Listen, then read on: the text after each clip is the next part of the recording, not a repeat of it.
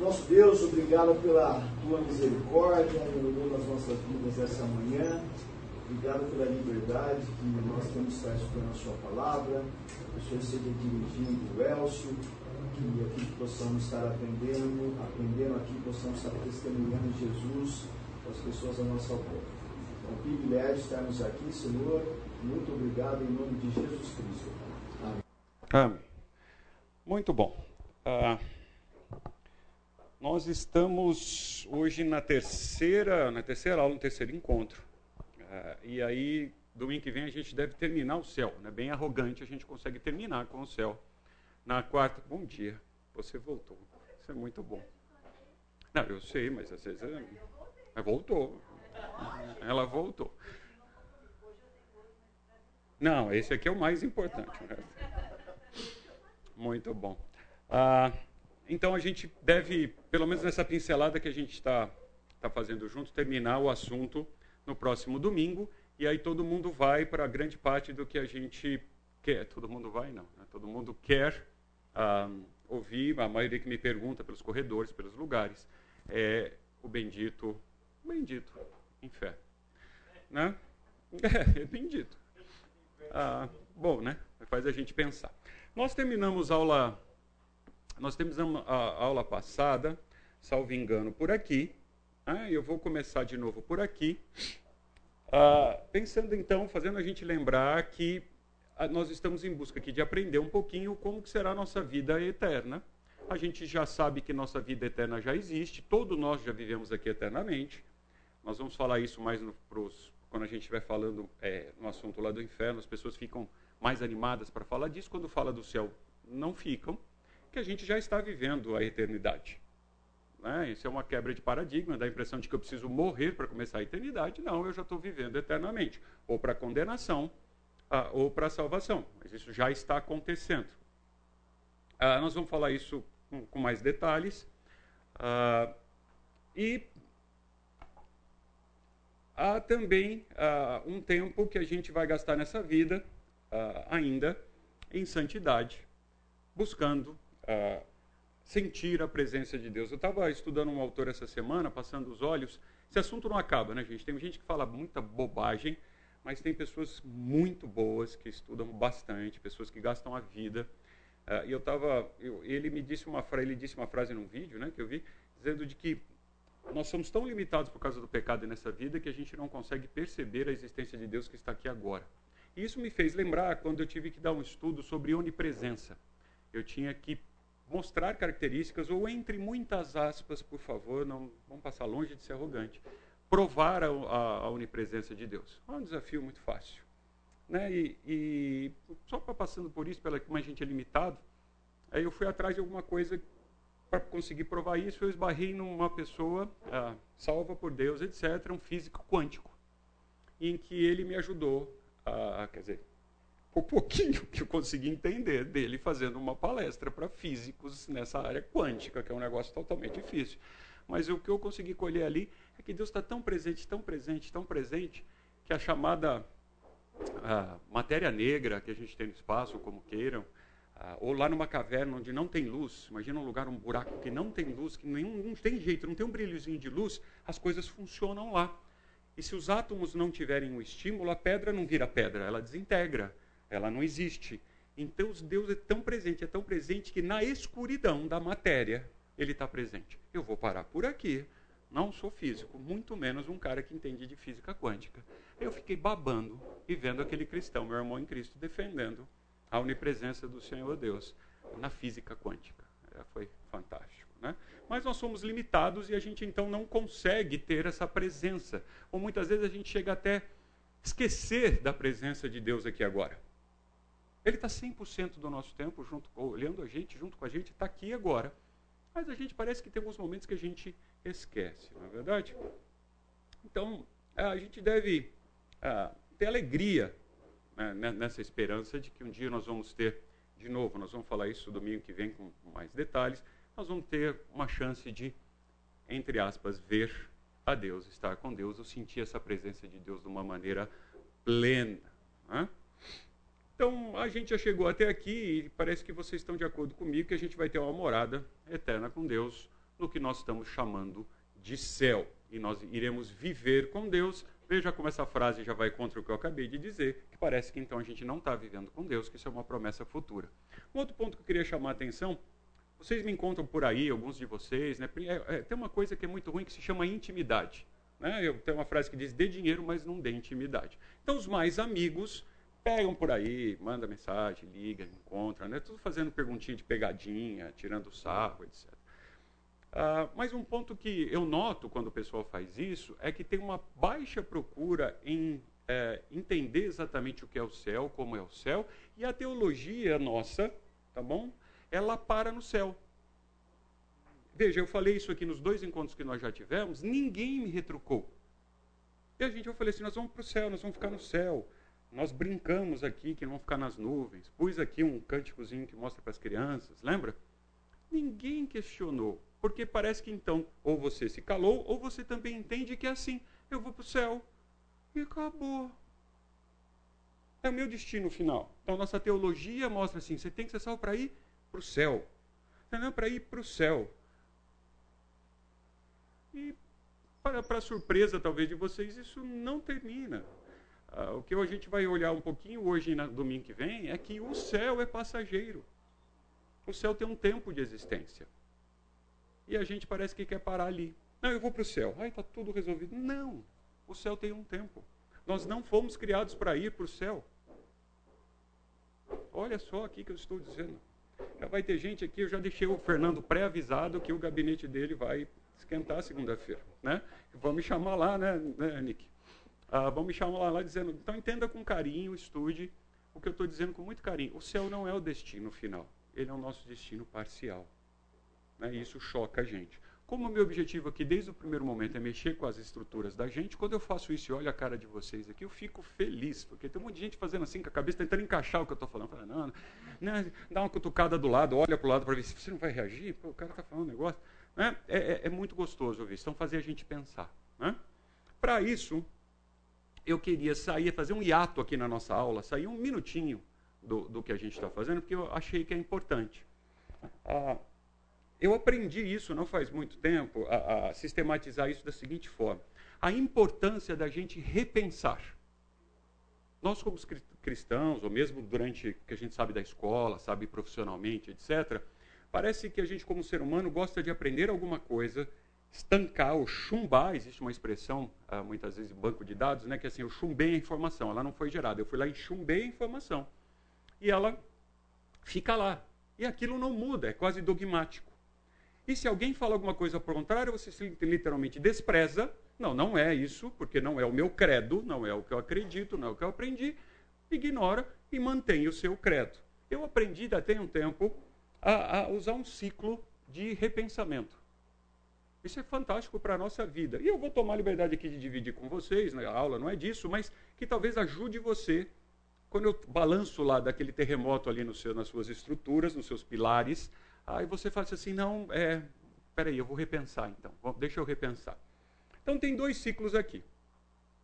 Ah, tem um ciclo de repensar. Primeiro, para a gente repensar algum assunto, alguma coisa, a gente tem que ter uma atitude de humildade.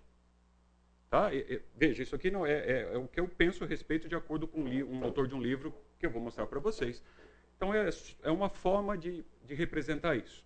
Você precisa ter humildade, porque se você já entende que você sabe tudo, ou que aquela verdade que você tem, ela já está ali chumbada e não vai mudar, cara, não precisa ouvir mais nada, não precisa aprender mais nada, você já sabe. Então, as pessoas que mais sabem, no meu ponto de vista, são as pessoas mais humildes. Que elas entendem que elas não sabem. Por isso que elas aprenderam um dia. E elas buscam aprendizado. Essa pessoa, então, ela automaticamente tem dúvidas sobre assuntos. Gera dúvida de tudo, inclusive da certeza que ela tem. Está em constante cheque. Eu sei isso. Por que, que eu sei? Quais são as razões e fundamentos que eu sei? Então ela duvida dessa própria afirmação, dessa própria certeza que ela tem e ela gera uma nova dúvida. Essa nova dúvida vai gerar interesse em informações ou dados de que ela ainda não tinha, não dispunha. Pô, não sabia, tem gente falando algo diferente. Como é que é isso? Por que, que a pessoa pensa assim? Nossa, saiu uma nova matéria sobre isso, saiu um novo assunto sobre isso. Dá uma, uma ajuda na evolução. Se há o interesse, a pessoa também faz novas descobertas sobre esse assunto. No mínimo, sobre uma ideia de alguém que pensa diferente do que ela, que traz argumentos diferentes do que ela. E essa descoberta, então, volta numa humildade. Puxa, eu não sabia. Eu não sabia. Eu não sei tudo desse assunto. Tem pessoas, eu não sei tudo para poder conversar sobre esse assunto, porque tem pessoas, tem outras pessoas, tem outras teorias, tem outras linhas de pensamento que não vão em linha com o que eu estou pensando, e isso vira um ciclo. Esse autor, eu vou mostrar, ele não é cristão. Ah, mas tem uma, não é o assunto, tem uma coisa que se chama. Ah, se eu lembrasse, era bom, como se chama. Eu já lembro. Ah, eu já lembro. É, que faz com que a gente, que foi uma ordem que Deus, Deus nos deu para a gente reconhecer ah, as habilidades que o mundo tem. Né? Agora, esse aqui é o ciclo que eu vejo a maioria de nós fazendo. Então, aquele ciclo é, é o ciclo que eu me esforço a praticar, tem um esforço consciente, é um esforço, lembra? Não é automático, é um esforço consciente que eu aprendi, mas esse aqui eu acho que é onde a gente fica, a maioria de nós. Primeiro, eu tenho orgulho. Então, eu não pergunto, eu não questiono. Por quê? Vão saber que eu não sei. Quando eu não me pergunto, eu exponho e vão saber não, se eu não sei. na dose mais simples, eu vou comprar um livro sobre um determinado assunto, a pessoa vai, não, você não sabe isso? Não, é, eu quero aprender. Então tem um orgulho. Tem gente que tem dificuldade de comprar remédio na farmácia, de acordo com o que está passando, porque tem vergonha, tem orgulho. Né? Chega a esse ponto. Esse orgulho, infelizmente, traz para essas pessoas algumas convicções. Mas baseado no quê? Mas ela é convicta. Estou falando isso porque alguns de vocês encontram comigo por aí fazem afirmações assim. Não, porque é assim. Aí eu faço assim, é. Então me fala mais. Ah, não, mas. Então. É. Entendeu? É, pois é. Se eu for discutir cirurgia, tem um excelente cirurgião aqui na frente. É, eu não vou poder dizer, ao contrário, eu vou ouvir falar, é, ah, é, ah, hum, entendi, não posso dizer assim, não é assim que faz lá a sutura, ó, oh, falei sutura, hein, não falei ponto, ah, que faz a sutura, etc. Eu tenho que não saber, mas a gente sabe, certo? Essa convicção, ela acaba gerando vieses de confirmação. Então você olha para a escritura, texto, para o mundo, etc., e começa a colher informações que vão embasar essa sua convicção mas você não discute sobre elas. É assim porque é. Você dá, uma, dá um jeito disso virar uma validação. Você vai achar exemplos. Ah, é assim, porque eu vou pegar. Então você está moldando todo o mundo, o conteúdo, etc., para aquilo que você quer que seja verdade. E a hora que você assim consegue, você fala: Você viu? Eu consegui, eu sei mesmo. E volta para o seu nível de conhecimento. Então você não cresce nada. Ok? Então, de novo, não faz parte da aula, mas ah, lembrei, mandato cultural. Né? Deus nos deu um mandato cultural como seres humanos. Né? Isso aqui vai ao encontro de a gente exercer o mandato cultural que Deus nos deu. Ainda, para a gente voltar para o assunto da aula. Isso aqui é uma representação de mim. Também é, peguei emprestado do autor que eu vou contar para vocês mas eu me identifiquei bastante quando tive contato com isso no passado. Eu consegui sistematizar. Veja, a bolinha menor e branca aqui são coisas que eu sei que sei. Olha, pensa nisso, faz assim, uh, pensa mesmo. Não estrague seu telefone agora, olha para cá, questiona você mesmo. Então, o que, que você realmente sabe da vida, das coisas? Não, eu sei mesmo. Eu consigo provar e comprovar então, na minha vida é uma pequena parte. Na minha. Aí tem uma outra que é coisas que eu sei. Ah, eu sei. Ah, você sabe, sei. Mas não tem a mesma firmeza, não tem a mesma solidez da parte menor. Em seguida vem o que eu acho que sei, que é a zona que a gente mais frequenta, na minha opinião. Você pergunta para alguém, a pessoa fala o quê? Eu acho. E isso vira até um, uma, uma, um problema de, de linguagem, né? Você vira um vício de linguagem. Você começa, eu acho, eu acho. Aí eu faço, quem me conhece sabe eu sou extremamente irritante e faço assim, não. Então me conte o que você sabe, porque quem acha não sabe. Você está achando. Né? No inglês está guessing. Você, tá, você, tá, você não sabe. Você não sabe. E a parte maior, que na minha vida vai crescendo exponencialmente quando eu exercito esse cara aqui. Quando eu exercito isso, essa parte vermelha na minha vida, ela cresce muito mais. Eu não sei um monte de coisas. A cada dia que eu repenso e olho, eu percebo que eu sou mais ignorante. Ah, Para ajudar alguns, ignorante não é ser burro, não é ser falta de inteligência, não que eu seja um as, no, né? não que eu seja um as, mas não é falta de, não é ser burrice, não é falta de capacidade intelectual, é ignorância. E a ignorância, quando você reconhece, é um sinal de humildade. E você quer aprender. Né? E aí, no grupo que eu estou participando aí durante a semana, a gente começou a estudar Eclesiastes, né? E Eclesiastes é um livro muito legal. E lá diz né, que o muito saber traz enfado. Então, assim, por quê? Você começa a crescer, começa a saber como as coisas funcionam. É muito legal. Tá? Então, o que, que, que, isso tem a ver com a aula em específico? Nada. Mas por que, que eu fiz isso? Para que seja uma forma de exercitar vocês, antes de você criticar só o que eu estou dizendo, simplesmente porque você acha que sabe.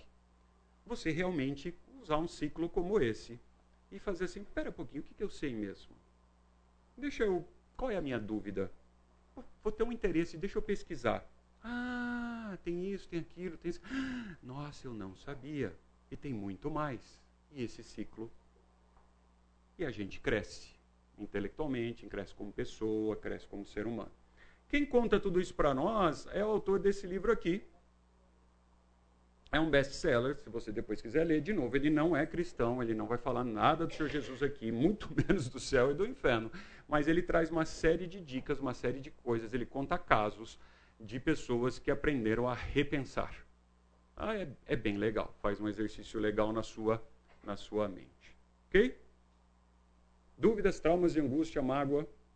Alguém quer fazer um comentário, Rose? Quando eu dou treinamento para o semear, eu sempre falo que chama muito atenção aqui na igreja é que quando os pastores não estão dando aula pregando, eles estão sentados, aprendendo também. Então eu acho que tem muito a ver com o que você acabou de falar, né? A humildade de. Se alguém não ouviu, a Rose sintetizando é assim. Aqui na igreja, dando um exemplo do nosso micro-universo aqui, quando algum pastor não está na frente ensinando, no caso de pastores, ele está sentado ouvindo e aprendendo. Né? É, ah, eu vou contar a piadinha tão rápida, é muito tempo da aula precioso, mas isso é público, o que eu vou fazer não é uma fofoca. Nosso pastor titular, Fernando.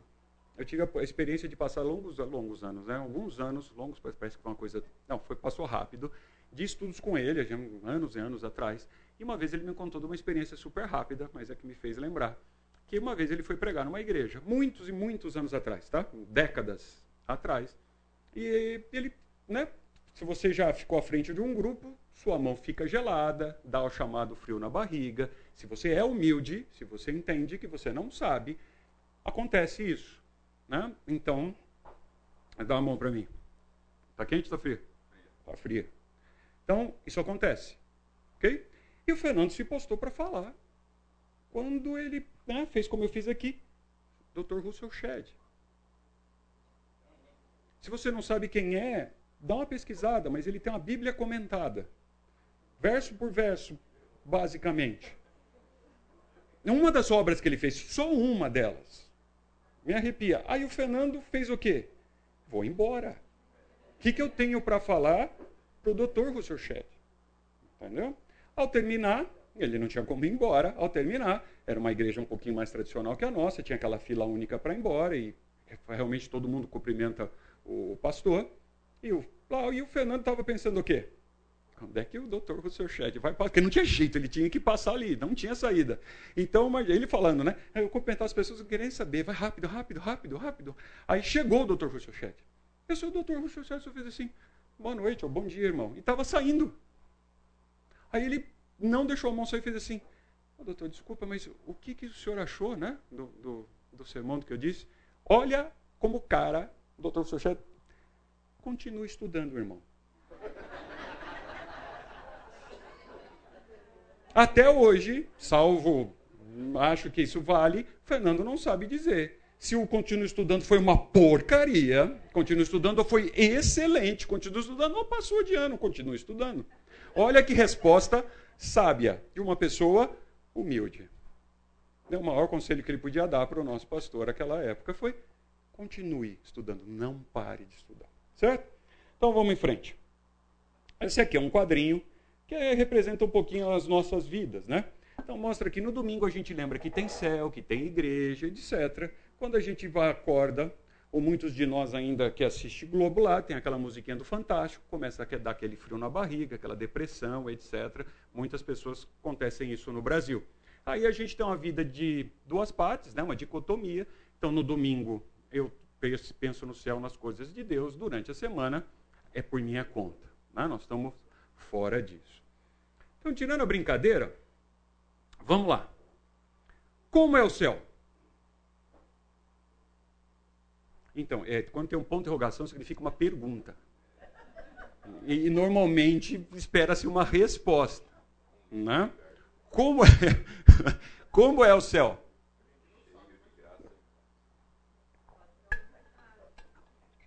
Como? Pode ser uma cidade. O que mais? Vamos lá, gente. Como que é o meu céu? Você vai para o céu. A única coisa que você pensa assim, nossa, gente, eu vou para o céu. Você diz lá, Jesus salva. Por que, que salva? Porque você vai para o céu. Esse é o nosso evangelho. A gente fala isso. A gente se limita a isso. O que, que é o céu? O céu é indescritível. Então, são respostas assim que fazem com que o professor aqui na frente, entendeu? Não possa dizer que está errado, mas ele não sabe responder. Hã? Brincadeira, Nick. Brincadeira respeitosa. Hã? Continue estudando, Nick, isso mesmo. É, foi, foi. vamos lá. O céu, vamos falar sobre o céu. Vamos ver se a gente entende um pouquinho a mais do que é o céu. Primeiro, uma coisa básica que as escrituras dizem a todo tempo é que os anjos estão no céu. Tá bom? Por que, que eu pus aqui os anjos santos? Por que, que eu pus aqui os anjos santos?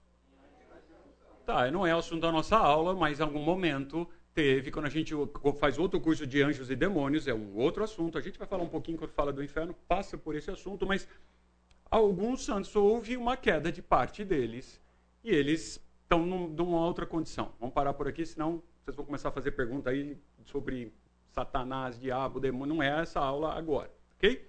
Então, os anjos santos ah, já estão lá. Por que, que eu coloquei também? Quem mais está lá?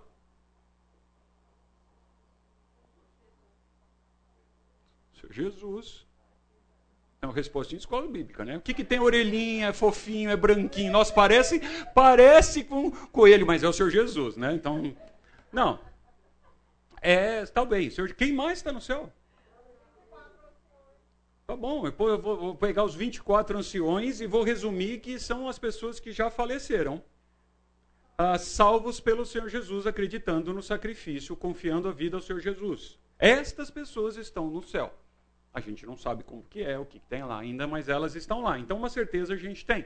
Os anjos frequentam o céu. Combinado? Aí nós vamos, nós vamos investir sim um tempo fazendo algumas leituras aqui. Eu projetei para ir mais rápido, só para a gente. A gente está falando de Jesus está no céu, os anjos e as pessoas que estão salvas e morreram estão no céu, certo? Uhum. E esse, é que esse problema é que quando ele fala certo é porque ele tem uma. Um... Vai vir posso assumir. Marina, ele está aqui. Ó. Que no Velho Testamento também isso acontecia, como assim. Moisés não, né? Samuel.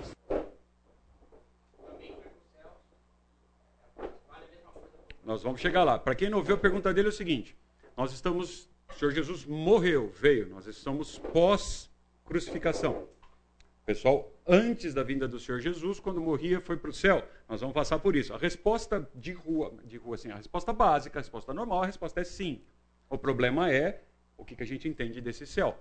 Mas está certo. Se a gente falar sim de maneira geral, sua resposta é sim. Não, você não.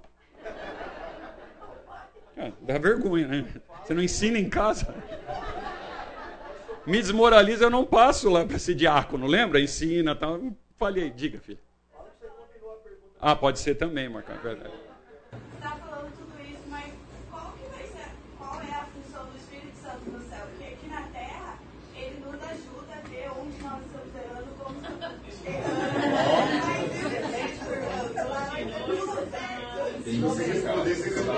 Não, é, é...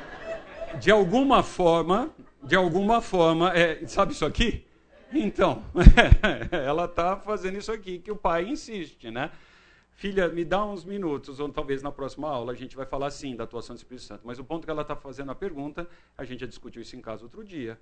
Não foi assim combinado, Marcão. Mas é assim, a outra coisa que a gente pensa é que o Espírito Santo tem uma atuação, parece que aqui, momentária, e depois que a gente vai para o céu, acaba. Então a trindade vira bindade. Né?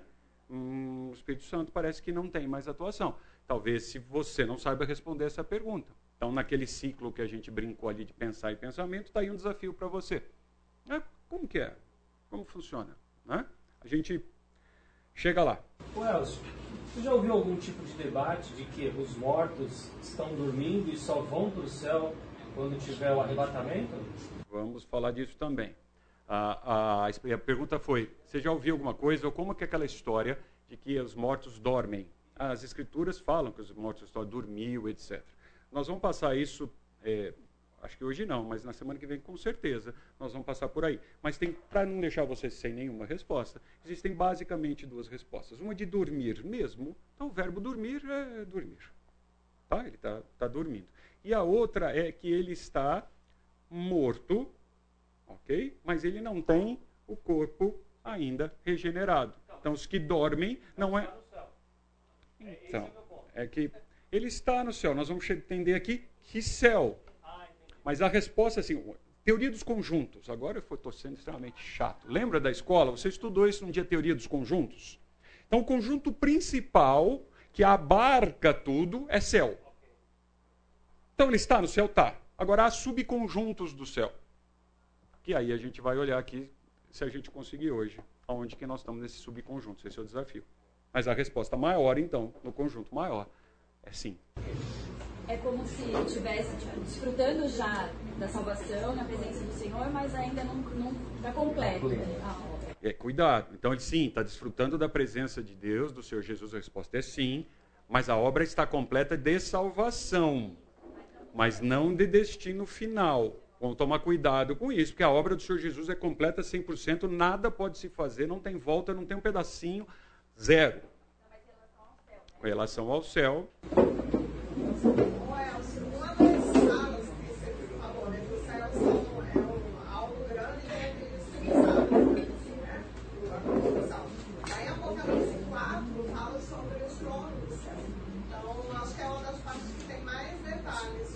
Alguém é, hackeou a minha coisa aqui, mostrou para ela que eu vou mostrar aqui Apocalipse. Está aqui embaixo, ó, mas eu chego lá a dizer que estava aqui. Está em algum lugar aqui, Apocalipse 4, 6, tudo isso a gente tem que ver hoje, olha que lindo.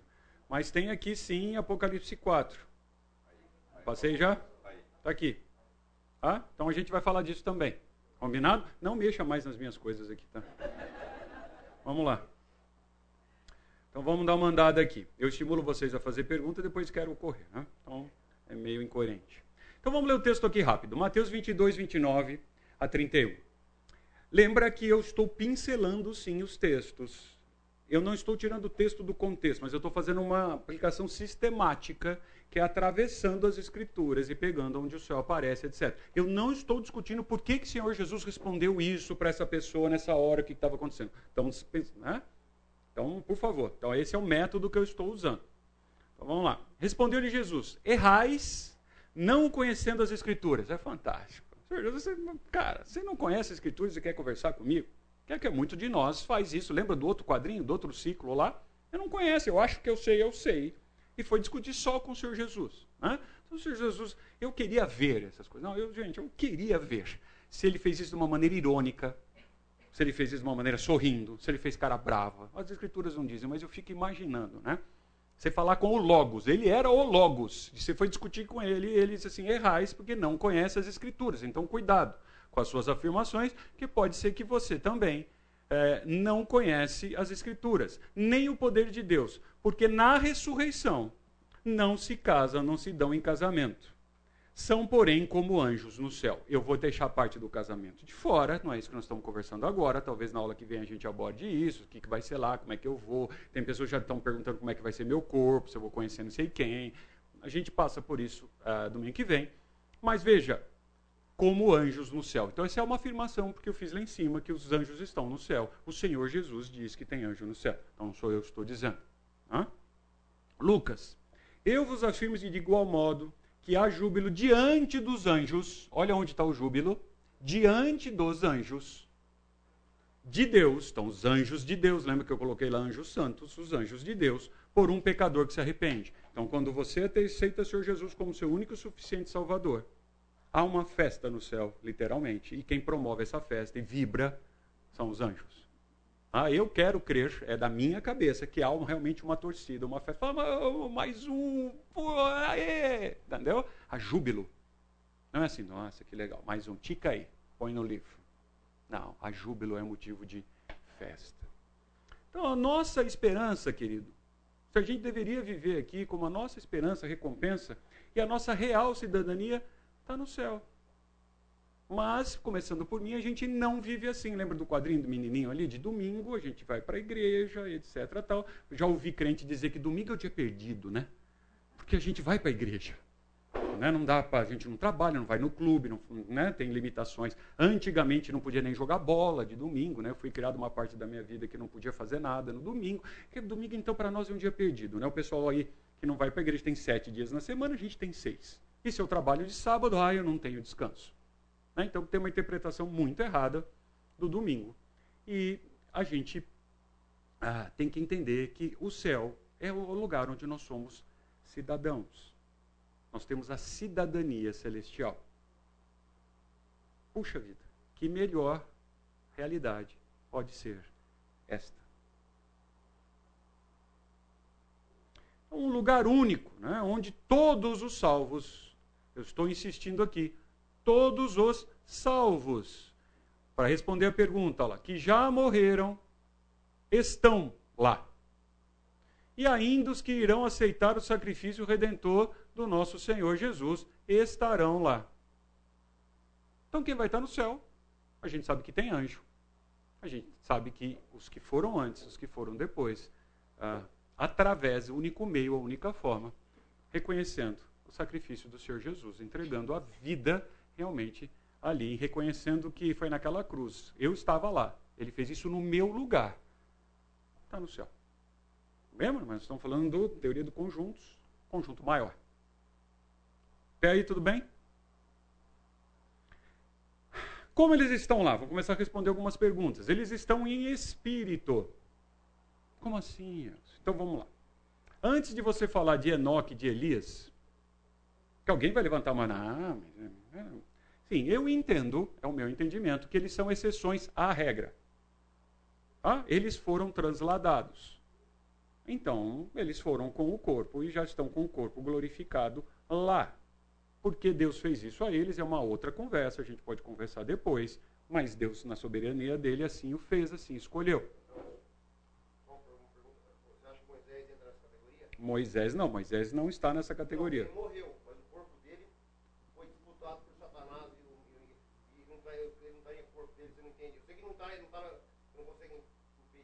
Não, aquela, aquela, aquela passagem está em Judas. Está em Judas. Ela é polêmica. É, você não vai estragar a aula, mas uh, a minha resposta é não. Tá? Aquilo, inclusive, está ali citado num outro livro que o, que o autor do livro de Jonas usou pra, de Judas usou para fazer um negócio. O Nick a gente bateu um papo. É legal, eu gosto desses cantinhos. Eu gosto muito. Mas a resposta é não. Tá? No meu, no meu ponto de vista. Então, apenas Enoque e Elias. E quem mais está em corpo glorificado?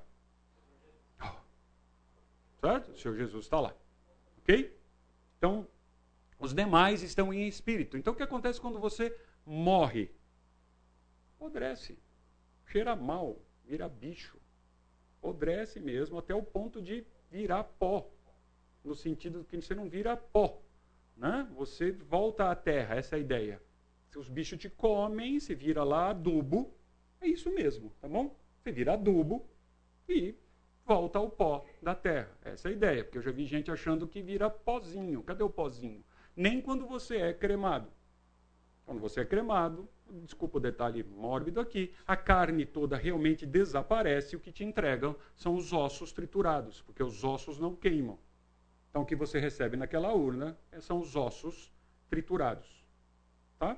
Então, é, a gente vira pó. E aí depois você joga os ossos aí em algum lugar. De alguma forma ele também volta ao pó da terra. Ok?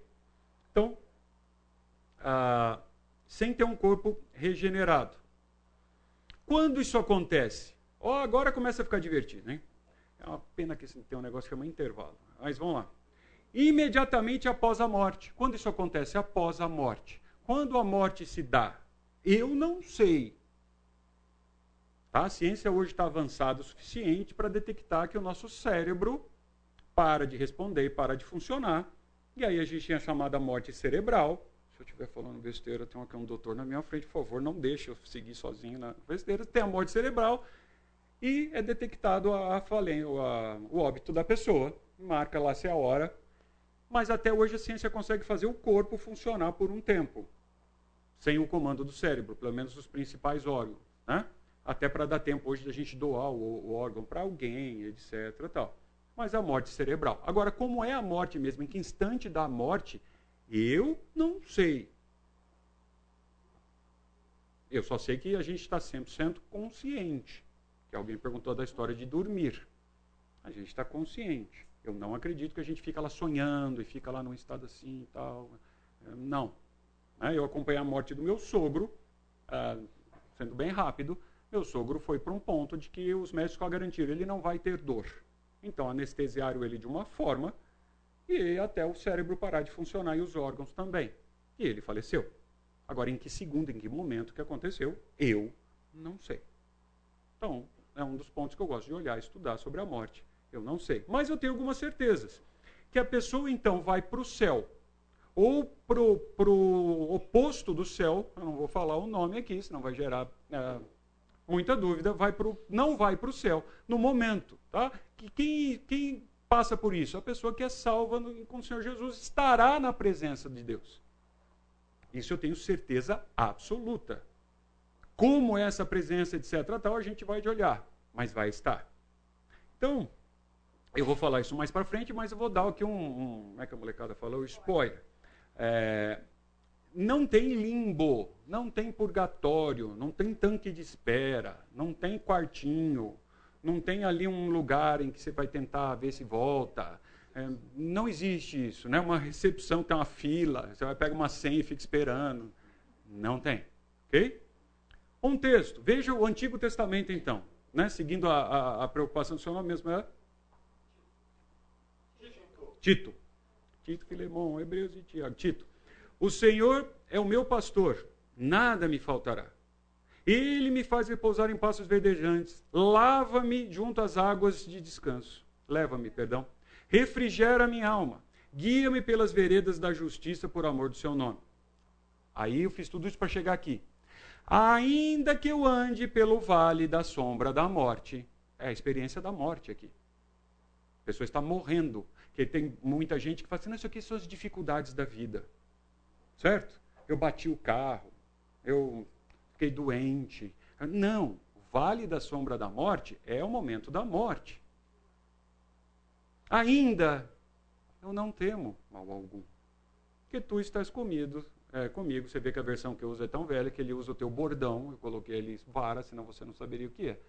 Ah, e o teu cajado me consola. Então, mesmo no momento da morte, nós não estamos sozinhos e passamos a experimentar a presença de Deus. Então, em todo o momento da nossa vida, inclusive durante essa morte, Deus está conosco. Falei que esse negócio toca. Vamos fazer o seguinte. É, vamos rapidinho, né? Precisa fazer um intervalo. Você quer intervalo? Vamos lá. Daqui a pouco eu começo. Cinco minutinhos? Sim. Pode ser? Então, vamos lá. Algumas pessoas aqui, enquanto o pessoal se acomoda, vão lembrar disso daqui, mas os jovens nem sabem que existe, né? Tinha uma. Ah, nem falava banda naquela época, porque era meio pecado falar que era uma banda, né? Não era uma coisa assim. Então tinha um conjunto musical chamava Vencedores por Cristo, né? Então assim, quando eu começo a falar isso, sai poeira da boca, né? Assim, né? Começa a ficar. Mas veja, tem um minutinho, a gente cantava isso quando era criança. Um dia eu fui, né? Então, alguém lembra disso? Vamos ver se toca.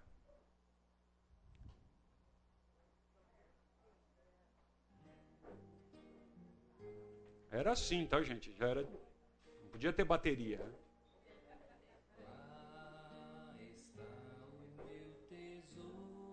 Lembram disso? Esse é o céu. Isso é verdade. Ó, o que, que nós vamos fazer?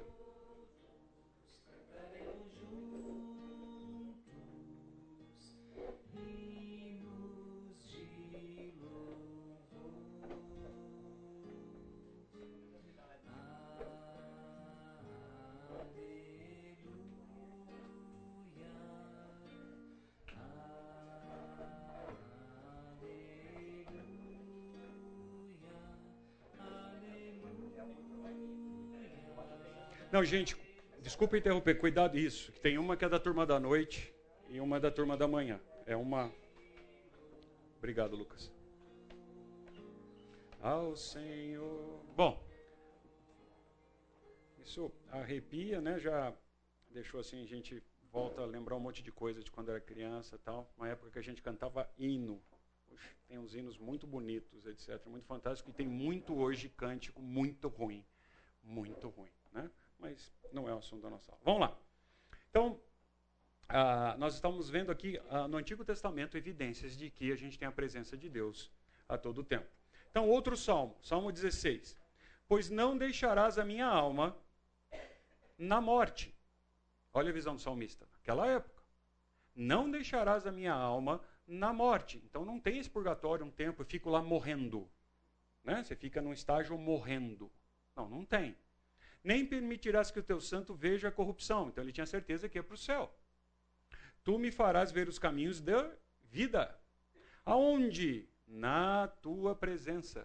Então, ele tinha certeza de que ele morrendo, ele estaria na presença. Oh, o que, que tem lá? Plenitude de alegria na tua destra e delícias perpetuamente. Ele não sabe descrever, ele não sabe o que é, mas ele sabe que é muito bom.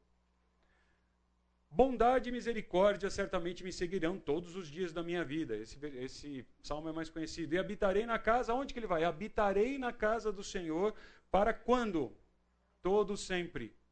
Então não tem nenhum lugar, gente, não tem nenhum lugar onde não tenha a presença do Senhor Deus. Não existe. Não existe. No universo inteiro, nenhum cantinho, né, não sei o que tem, né, não existe. O Senhor está presente em todos os lugares. Ok? Aí vamos passar por alguma coisa que me perguntam aqui, né? Então, é, vale aqui o, o, o, a explicação de que isso aqui é uma figura, não era assim, a gente não sabe como foi, então é uma representação, tá bom? Inclusive da face das pessoas, né? Mas aqui tem aquele a, a, a ou bem legal, a, momento em que o Senhor Jesus se transfigura na, na presença de alguns discípulos. E nessa momento da transfiguração, quem está com eles? Moisés e Elias aparecem com ele.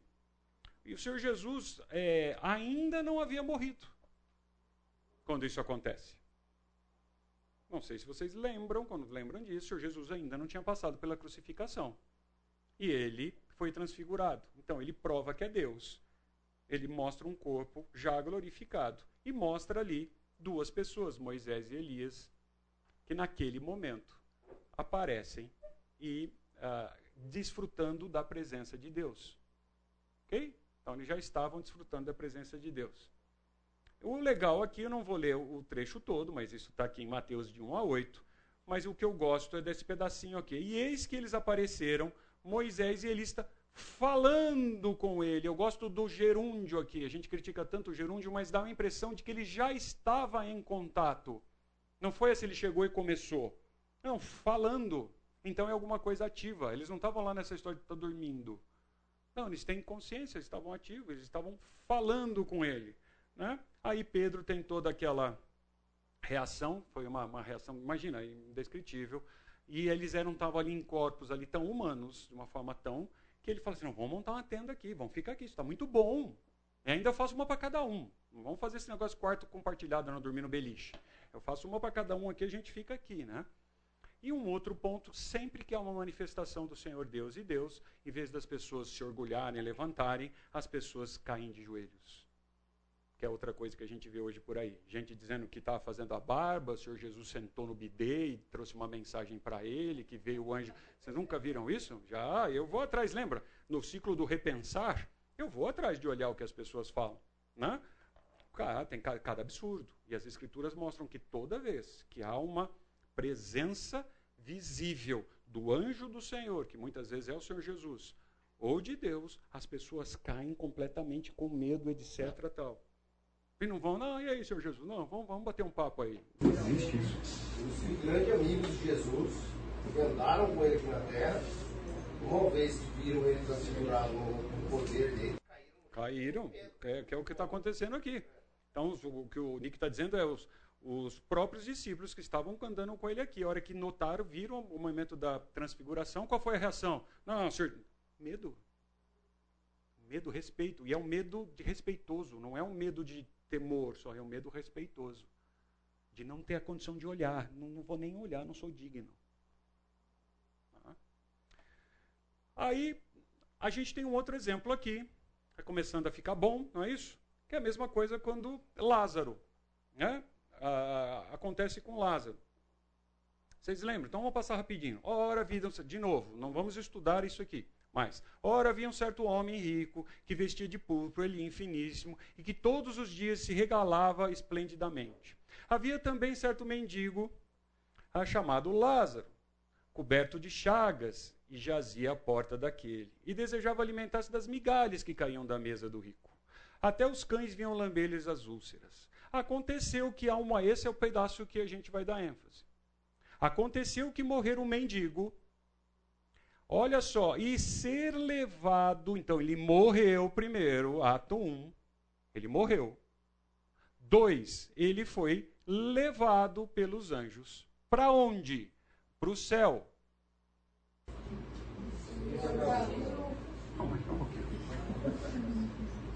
Quem me ajuda? Abraão era boa. Então aqui ele está dizendo que, inclusive, como é que vai para o seio de Abraão se Abraão era homem? Como que é então? Não sei. Então, então veja, primeiro ele morre, então ele passa pela experiência da morte. E depois ele é levado pelos anjos para o seio de Abraão. Vamos, vamos só terminar a historinha. Morreu também o rico e foi sepultado no inferno, estando em tormentos. Então ninguém ficou dormindo. Não tem purgatório, não tem um limbo, sala de espera. Você vai acontecer uma coisa, ou vai acontecer outra. Levantou os olhos e viu ao longe é, Abraão e Lázaro no seio. Nós vamos falar sobre isso. Então, clamando, disse: Pai Abraão, tem misericórdia de mim. E manda quem? Lázaro, que molha a ponta da língua dos meus dedos para refrescar a minha língua. Então tem um problema físico aqui.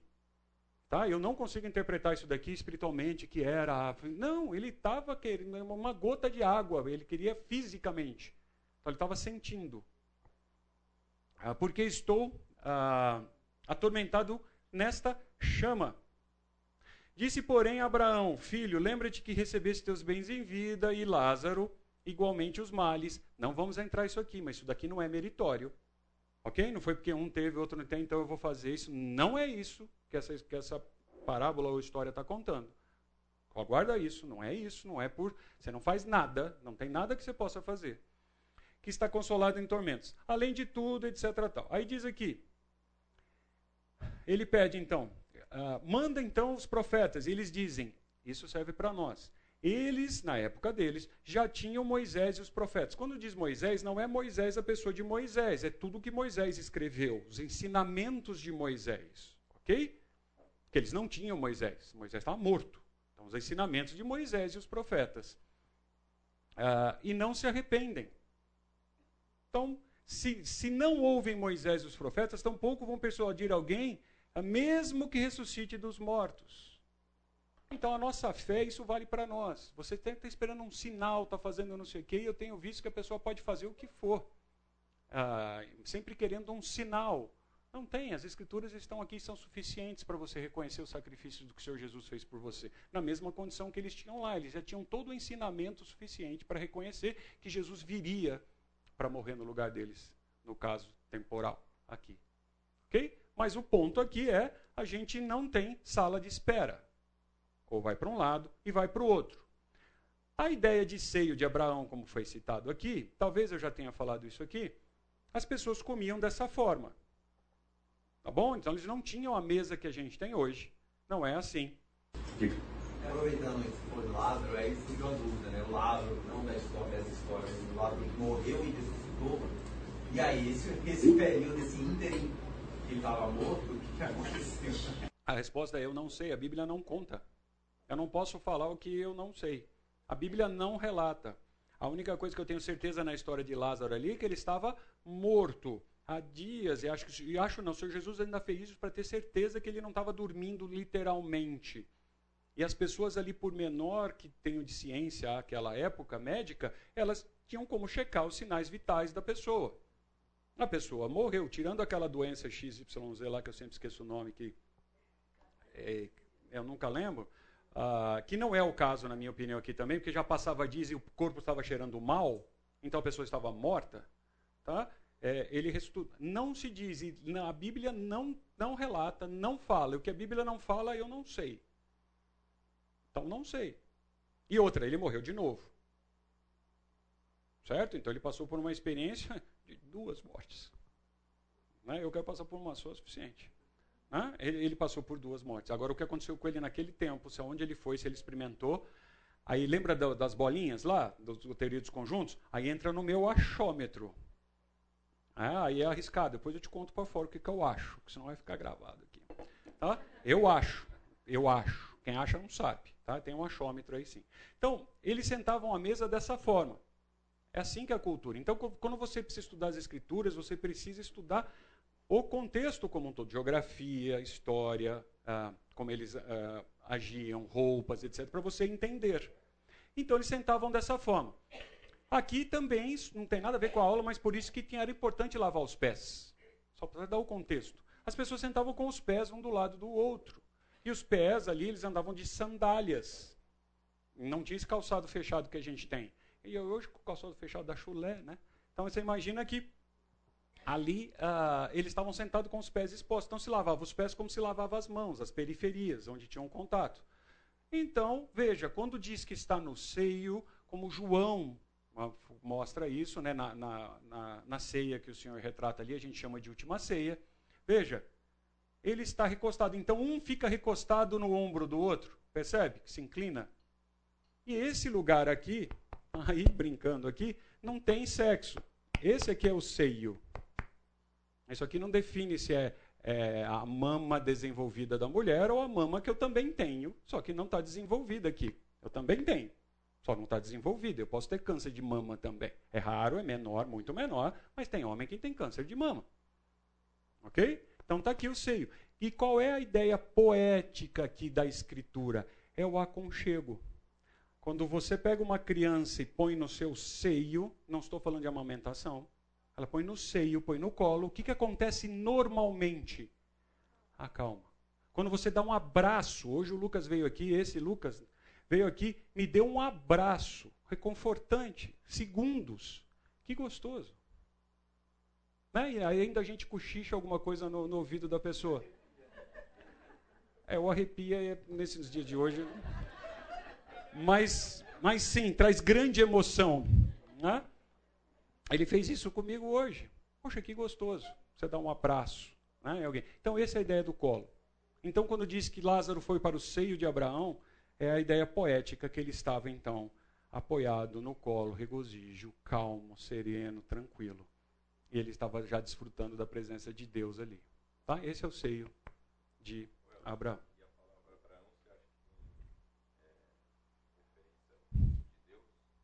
Aí Abraão, é sim, aí é, é porque Abraão ali, é, é, aí nós vamos entrar até se aquilo é uma parábola ou se é uma, uma história, que tem uma diferença, se aquilo foi real ou é um exemplo. Porque disso que é a única história ou parábola que o Senhor Jesus usa que dá o nome de alguém, tá? É a única. Então aqui começam algumas discussões. É, eu entendo aqui, é, é, eu entendo aqui que Abraão aqui foi colocado como pai da fé do povo. Tá? Eu tenho um pouquinho de dificuldade para entender. De novo, vai para aquela linha do acho. Eu não tenho certeza, porque a Bíblia não diz. O que a Bíblia não crava, eu tenho dificuldade. Tá? Então são inferências. De ser a pessoa mesmo de Abraão ali sentada. Mas você vai falar, daí o cara olhava e conhecia Abraão, mas o cara também não conhecia Abraão. Abraão já tinha morrido faz tempo. E sem ser é, delicado, não tinha crachá. Certo? Então tudo, mas Deus pode fazer tudo isso? Pode. Ele fez desse jeito? Não sei. Se você sabe, depois a gente me ensina mesmo, vamos bater papo. Eu não sei. Então eu prefiro dizer de que sim, Abraão era todo o ensinamento, era tudo que foi pregado, era toda a herança. Então o próprio, lembra que ele está falando isso para o povo judeu, isso não é para você não é para mim. A historinha, a moral da história sim, mas a historinha não. E eles entendiam quem era Abraão, era o pai da fé. E ele estava falando para o povo judeu aqui. Ok? Mas nós não estamos falando dessa parábola aqui, então só porque eu falei que você me deu um abraço, já me apertou, né? Aqui, tá bom. Então, como eu disse, o seio de Abraão é essa ideia, né? Eu pus aqui uma notinha. E o seio de Abraão também aparece no Talmud, tá? Quando você vai pesquisar Talmud é o comentário de vários rabinos sobre o texto. E eles citam lá e explicam a ideia deles do que é seio de Abraão. Então pus uma colinha aqui para a gente lembrar. Outro, olha que legal também. Lembra da ideia dos dois ladrões, dos dois malfeitores? A gente já brincou aqui que não tinha o ladrão bom, certo? Não tem ladrão bom. Né? A gente aqui põe no texto nenhum momento, ou ladrão bom, não. A gente aqui batizou o ladrão como ladrão bom. O que, que acontece no momento da crucificação? Um dos malfeitores crucificados blasfemava contra ele, o Senhor Jesus, dizendo: Não é tu o Cristo? Salva-te a ti mesmo e a nós também. Ele não tinha entendido o plano da salvação.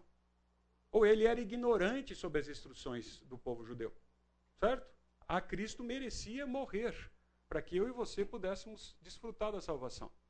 E ele entregou a própria vida porque ele quis, ninguém forçou. Ele entregou voluntariamente. Bom, respondeu-lhe, porém, o outro, o Senhor Jesus fica calado. O outro diz: Nem ao menos teme a Deus. Cara, e, gente, isso aqui é fantástico. Este ladrão reconhece que o Senhor Jesus é Deus. Ele reconhece que é Deus encarnado. Ele não fala, não reconhece o Senhor Jesus, ele diz Deus. Estando sob igual sentença, então Deus se colocou na posição de homem e tomou a mesma sentença que deveria ser cabida para mim e para você. É isso que estava acontecendo ali. Então, um entendeu isso claramente, o outro não.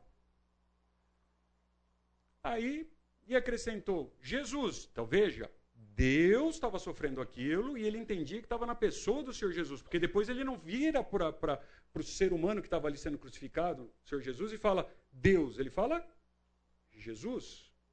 Este ladrão tinha um conhecimento teológico fantástico para a época, pelo que mostra aqui no episódio. Ele não era ignorante. Ele conseguiu entender que tinha Deus e Deus encarnado na pessoa de Jesus. Lembra-te de mim quando estiverem no teu reino. Ele falou: Lembra-te de mim quando estiverem no céu? Não. Olha o conhecimento teológico que ele tinha. Talvez você tenha dificuldade de explicar isso. Mas o ladrão lá, que era o mal, que era o bom ladrão, tinha esse conhecimento. Então ele pede para estar no reino. Jesus, aí o Senhor Jesus responde: em verdade te digo que hoje estarás comigo aonde? No céu. Não, no paraíso. E para matar a curiosidade, quando diz em verdade, aqui, é essa palavrinha amém, tá? Não sei se você sabia. É amém. Quando você fala amém no final de uma oração, você está dizendo é verdade. Que no início da oração, no, quando um judeu vai falar, quer dizer, o que eu vou dizer é verdade, é de fato, é certo, é isso mesmo, não é dúvida. E quando se diz no final de um discurso, é que assim seja feito. Eu concordo com o que está dizendo. Então, quando você diz amém a uma oração, eu tenho oração que eu não digo amém. O que o cara falou lá, eu não concordo. Então, não tem meu amém. Ele falou lá algumas coisas que eu não concordo. Então, não tenho meu amém. Porque quando eu digo amém, eu estou assinando embaixo. É isso mesmo, que assim seja feito. Então o Senhor Jesus diz, usa essa expressão. Amém, amém. Estou dizendo, e não tem sombra de dúvida, que hoje estarás comigo no paraíso. Hoje, no paraíso. Vamos dar uma olhada rápida no que é paraíso. 2 Coríntios 12, 1 a 4. Se é necessário que me glorie, ainda que não me convém, passarei por visões e revelações. Senhor, de novo, eu sei que o texto está fora do contexto de Coríntios aqui. Conheço um homem, aqui a coisa. É, é, quem está dizendo isso? Quem está dizendo isso? Paulo. Conheço um homem em Cristo que há 14 anos foi arrebatado ao. Ah, teoria dos conjuntos. Então tem um negócio que chama Seio de Abraão, tem um negócio que chama paraíso e tem um negócio que chama terceiro céu. Certo? Então tem isso aqui, terceiro céu. Se tem terceiro é porque tem pelo menos dois antes. Não sei se tem um quarto. O texto aqui, pelo que nós estamos olhando. Mas tem um que tem dois para ter o terceiro, pois não. Mas aqui não é então aquela referência que a gente viu do Antigo Testamento do céu, do céu da atmosfera, do céu dos extremos. É. Muito bom, eu já nem dei bala para todo mundo. Alguém prestou atenção nas aulas passadas. Parabéns, é isso mesmo. Ele tem essa referência e essa ideia do primeiro céu, do segundo céu e o terceiro céu que nós já vimos. Certo? É isso mesmo. Então foi arrebatado ao terceiro céu, para não deixar dúvida. Ele não ficou voando no espaço aí. Certo? Ele não chegou aqui nas nuvens onde tem os passarinhos. Não, ele foi ao terceiro céu. Ele tinha essa ideia. Então, ele foi para lá. Foi arrebatado ao paraíso. Então, ele foi para lá também no paraíso, que ele está chamando de céu. Então, céu, na teoria de conjuntos, é onde uma pessoa salva por Deus está após a sua morte física. Vamos tentar entender mais detalhes de onde é. O desafio da nossa aula é como é o céu. Certo? Então, primeiro, nas escrituras, agora eu tinha dado o spoiler, agora estou fazendo afirmação. Né? Se eu estivesse falando em grego aqui, eu ia falar amém, amém, né? como a gente aprendeu. Não há nas escrituras nenhuma menção de um lugar intermediário. Então, essa história de purgatório, limbo, ah, eu já ouvi falar tanque de almas, o que você quiser de nome, a Bíblia não diz. E se a Bíblia não diz, não tem. Ok? Então não tem. Então você morreu, morreu. Não é o assunto da aula, mas quando a gente estuda de morte, só um pedacinho. E não há mais nada que você possa fazer pela pessoa. Zero. Ela morreu. Então a chance é durante a vida, enquanto ela tem consciência. Depois disso, ela morreu. Não tem segunda chance. Tá? Então, o Senhor Jesus é, assim, desculpa, o Senhor Deus, ele é, como a gente já diz, onipresente. E em todo lugar se sente a presença dele. Então, Deus não abandona a gente em nenhum momento dessa trajetória. Nós aqui não percebemos, nós somos tão ruins que a gente tem dificuldade de perceber a presença de Deus. Na aula que vem, quando a gente for falar de Nova Jerusalém, corpo glorificado, etc., a gente vai ver que nós vamos ter uma habilidade de perceber, de sentir a presença plena do Senhor Deus.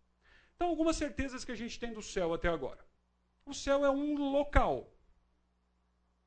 Certo? Ele é a morada de Deus. E ele recebe seus filhos lá. Então, é um lugar. Agora, onde é esse céu? Vamos lá, quem me ajuda? Onde é? Põe no Waze, isso, põe no Google aí, põe no Waze. No Waze é bom ainda, melhor. É, tem aqui a figurinha que eu pus aqui, né? Então vamos usar a figurinha aqui. Boa. Onde é o céu?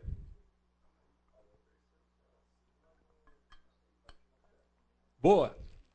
O Lucas aqui na frente falou de voz tímida e baixa, mas ele deu uma evidência boa. Eu não sei onde é, mas é para cima. É isso aí. Simples assim. Eu não sei, mas eu sei que é para cima. Onde os salvos estão, os filhos de Deus estão lá. Então essa certeza a gente tem. O céu é real, ele existe. A gente não tem o endereço e coordenada. Eu não consigo colocar isso no GPS e falar para você, não tem. A Bíblia não me dá esse endereço. Então, eu não sei. Talvez você saiba. Eu não sei onde é. Então, eu não tenho o endereço. Então, brincando aqui. Ah, deixa a brincadeira para frente, que agora lembrei que eu vou fazer uma coisa. Pois não.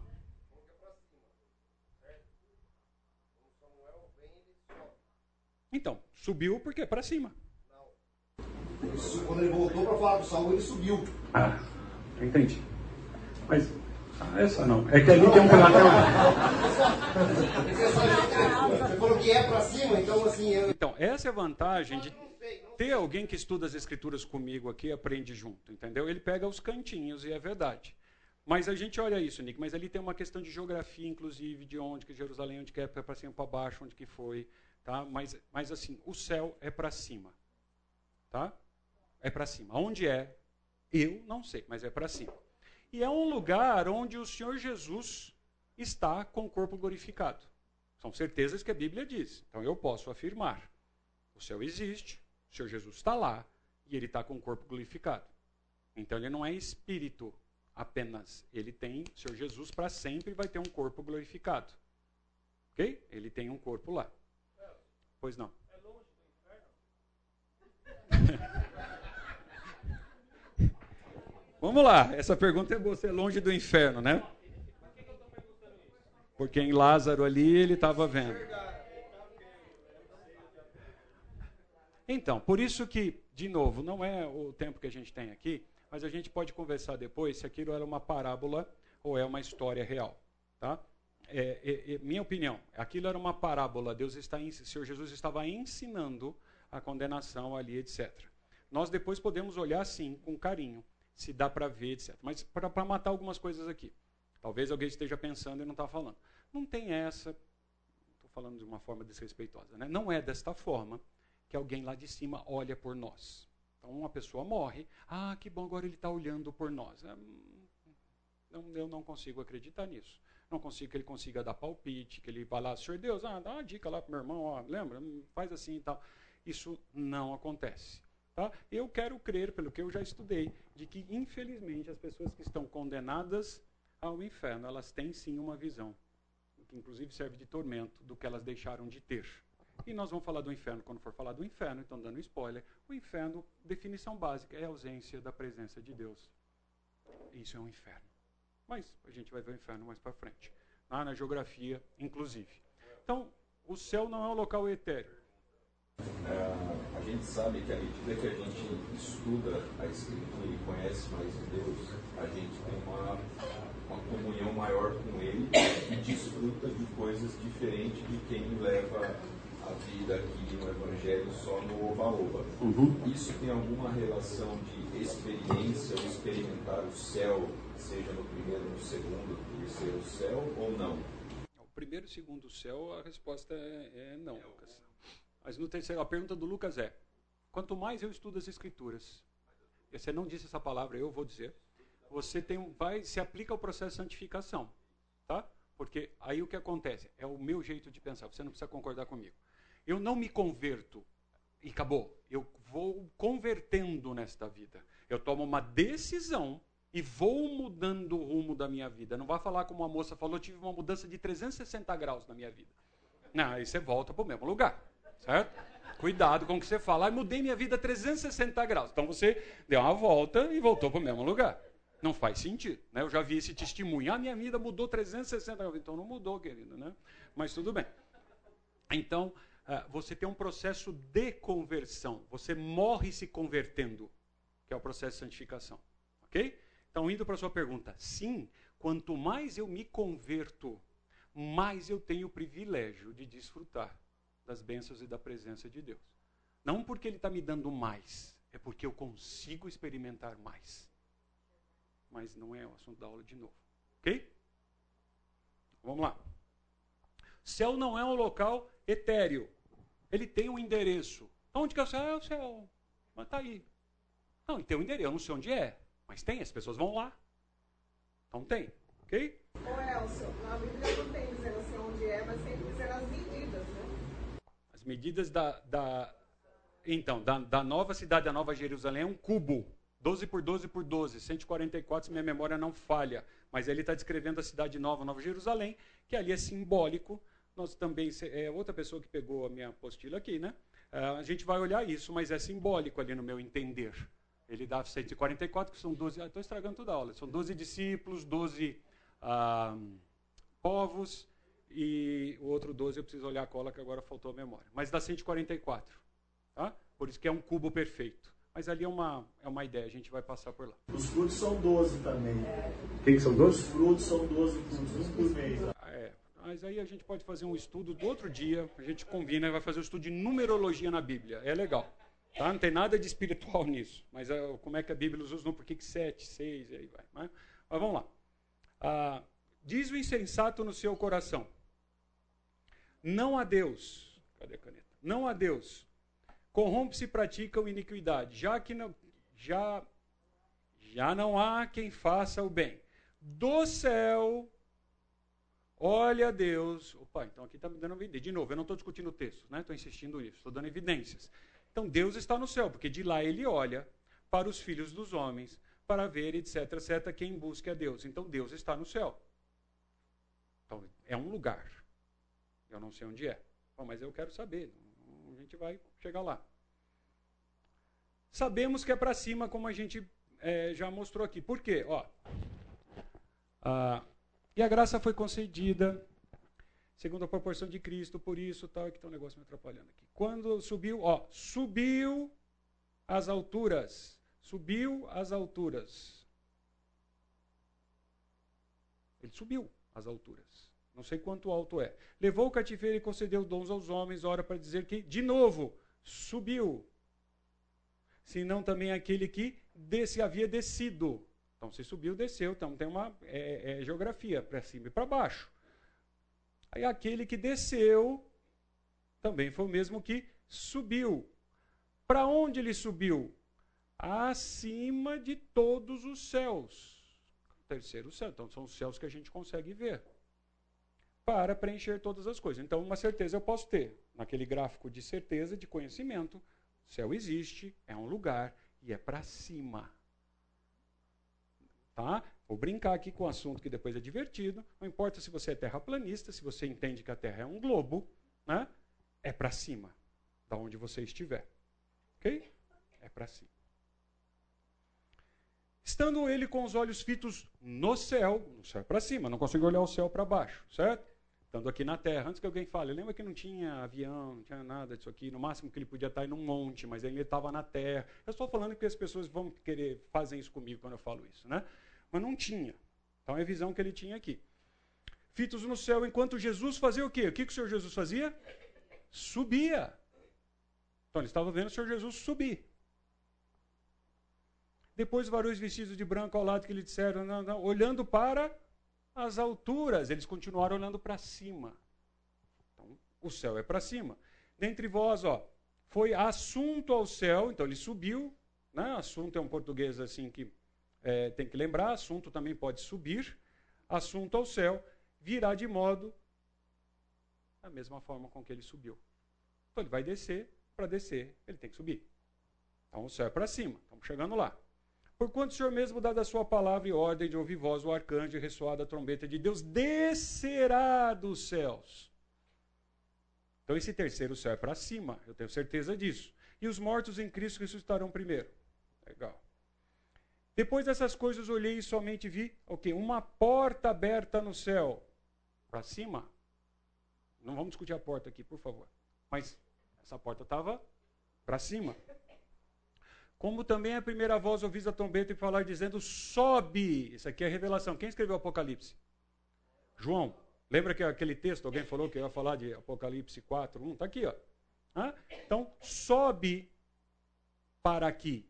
Então foi aberta uma porta no céu que fez uma conexão com a terra e o anjo disse: sobe. Então tem uma geografia assim.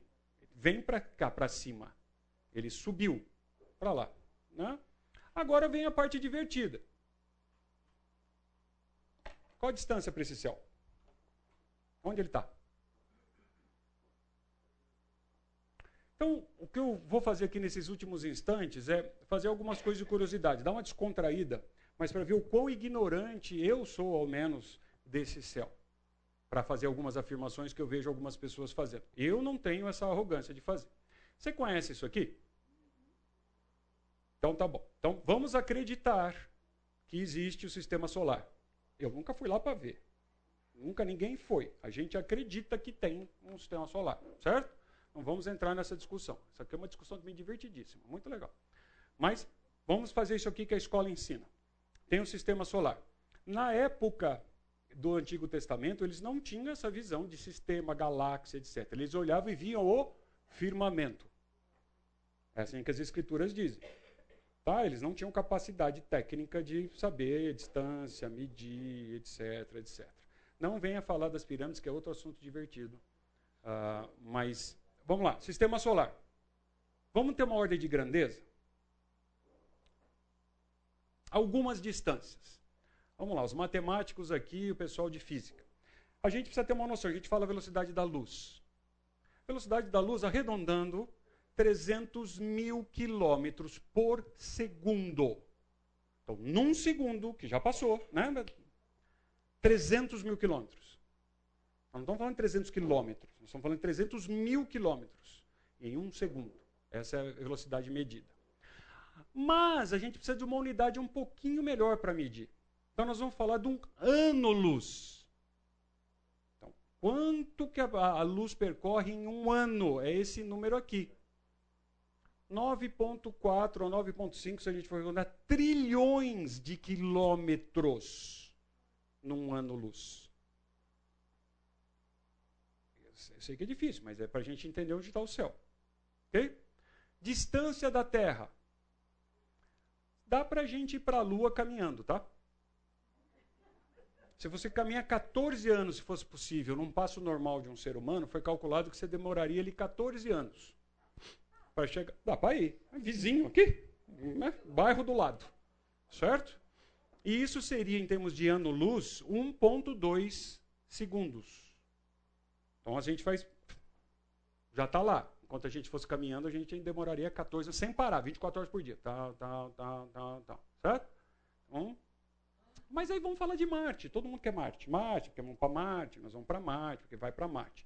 Marte está a 78 milhões de quilômetros. Eu não sei você, mas eu não vou nem andando. Certo? 78 milhões de quilômetros. Em termos de anos-luz, em termos de luz, é ah, tirinho de espingarda. 4,2. Tá ali. Por isso que o pessoal acha que vai para Marte. Não, vamos para Marte, vou morar lá, vai e volta. Tá aí. 78 milhões de quilômetros. Mercúrio, está aumentando, 91. Júpiter, 629, se você quiser arredondar, milhões. Aí já demora um pouquinho mais, tá, gente? É 34 minutos luz. É isso, de anos luz. É ali, né? Tá? Em alguns segundos. Saturno, 1,3 bilhões de quilômetros. E nós estamos falando do vizinho, do condomínio. O condomínio que a gente mora, certo? Aí vai indo. Urano, que por curiosidade quer dizer céu. Não sei se você sabia, mas a palavra Urano foi batizada, quer dizer céu. Foi o planeta mais longe que eles acharam naquela época, eles achavam que já tinha chegado ao céu, ao terceiro céu, e eles puseram o nome de Urano. Tá? 2,7 bilhões. E assim vai. Netuno, 4,4 bilhões. Plutão, 5,7 bilhões de quilômetros. E a gente está dizendo que João abriu uma porta do céu e ele subiu ao céu. O Senhor Jesus disse para o ladrão que hoje vai estar comigo no paraíso. Gente, mas não consegui nem sair do meu condomínio. Como é que se percorre distâncias como essa? Buscar rolante. Massa do Sol, para a gente ter ideia de grandeza. A massa do Sol é esse número aí. Eu não sei falar esse número. Eu tentei realmente descobrir como é que fala esse número, não achei nenhuma explicação. Tá? É esse número aí. Que a, a notação dele, quando é usada, é usada dessa forma aqui. Ele é, a, a, o Sol, ele é 333 mil vezes o tamanho do nosso planeta. Ah, coisinha. À toa. Aí vamos falar um pouquinho, vamos crescer, não vamos sair do condomínio, né, gente? Vamos dar uma volta e conhecer as, os vizinhos. A Via Láctea é considerada de tamanho médio. Via Láctea é o bairro. Ah, tem por volta de 100 mil anos-luz de diâmetro. Isso é o que foi calculado até agora. 100 mil anos-luz. Não é 100 mil quilômetros. 9 trilhões por ano. Certo? Você tem que andar, então, 100 mil anos. Estima-se que a nossa galáxia, Via Láctea, possui 200 a 400 bilhões de estrelas. Quando eu falo estrelas, são como o Sol. Nós não estamos falando do resto dos planetas, que pode ter lá, etc. Nós estamos falando só pontinho de luz que eles conseguiram perceber. Lembrando de que eu não sou astrônomo, mas muita, do que a gente enxerga já não existe mais, né? Que demora todo esse tempo para chegar até meu olho. Então eu posso descobrir alguma coisa que já não existe mais. Mas isso é uma outra conversa, certo? Mas o que a gente vê. Então, as estimativas apontam quanto tem no universo. No universo tem cente ó, centenas de bilhões de galáxias. Isso é o que a gente chama de segundo céu. Ah, se você quiser ver um vídeo no YouTube que mostra isso com detalhes e conta a historinha, tem meia hora, eu não ia mostrar isso para vocês, é que ele, ele gasta meia hora, mas é muito legal mostrando tudo isso. Aí você precisa dar um endereço. Qual que é o seu endereço? Porque a gente tem quem acredite que existe alien. Então, para o alien eu tenho que passar meu endereço certinho, certo? Para ele me achar. Né? Então, é, você tá, ó, essa aqui é a Via Láctea, e nosso sistema solar está nesse cantinho aí, só da nossa galáxia. Dá mais um minutinho a gente já vai. Então, como é que a gente dá o endereço? Só que o Senhor Jesus, para vocês saírem daqui bem incomodados, ele diz assim: Hoje você estará comigo no paraíso, no terceiro céu. A pergunta que o, Lucas, o outro Lucas está fazendo aqui é o seguinte: eu consigo afirmar que é mais rápido pela luz? Eu não sei, mas é uma coisa que só Deus pode fazer. Eu estar no outro lugar tão longe assim, tão longe, tão longe, eu não sei onde é, ele existe. Deus está acima, Deus está, Deus contempla o universo. E hoje estará comigo no paraíso. Assim, Aí a pergunta que o Lucas fez: qual foi a velocidade né, que, que isso aconteceu? Deve ser magnífico e fantástico. Ah, então, quando abre a porta do céu e diz para João: sobe, que experiência! Como foi isso? A Bíblia não, não dá o detalhe, mas é fantástico. O que, que a gente pode concluir então de como é o endereço aonde está o céu? Alguma, só concluir aqui, Lucas, por favor. Aonde está o céu? Ele está acima de nós e é muito longe, mas ao mesmo tempo, muito perto. Como é isso? Não sei. As Escrituras não me contam exatamente. Mas Moisés e Elias desceram do céu e estiveram com o Senhor Jesus aqui. Enoque foi arrebatado. O Senhor Jesus subiu aos céus. Como é isso? Eu não sei. Mas é para cima e fora do nosso universo. E o nosso universo é grandinho e eles estão dizendo que continua crescendo. Né? É muito grande também, porque Deus está lá. Então Deus não está contido no céu, tá bom? Ele não é algo que se possa conter, mas ele está lá. Então tem que ser alguma coisa grande. Contém toda a criação, que nem mesmo sabemos. Então lembra a teoria dos conjuntos? Ele contém, então ele está por fora disso. Então ele contém o universo. Teoria dos conjuntos. Primeiro céu, segundo céu, terceiro céu. Então ele contém. Como que é? Eu não sei. Aí me arrepia. Mas é algo que só Deus pode fazer. Fantástico. Não há tempo e espaço lá. Aí começam os nossos problemas, porque nós somos medidos no relógio. Você viu que bateu o relógio, você já está pensando o que você vai almoçar lá, o frango com macarrão, etc., na casa de alguém. Certo? Nós somos medidos pelo tempo. Não há tempo no céu no terceiro céu. Aí a gente já complica. Por isso que a gente não entende. Nós somos criados no tempo. Né? E para a gente ir embora, uma certeza eu tenho. A nossa morada é lá. Alguém ia fazer uma pergunta? Não, eu ia só fazer uma colocação que, ao mesmo tempo que tem uma velocidade gigantesca, a gente acabou de ver que eles viram Jesus, né?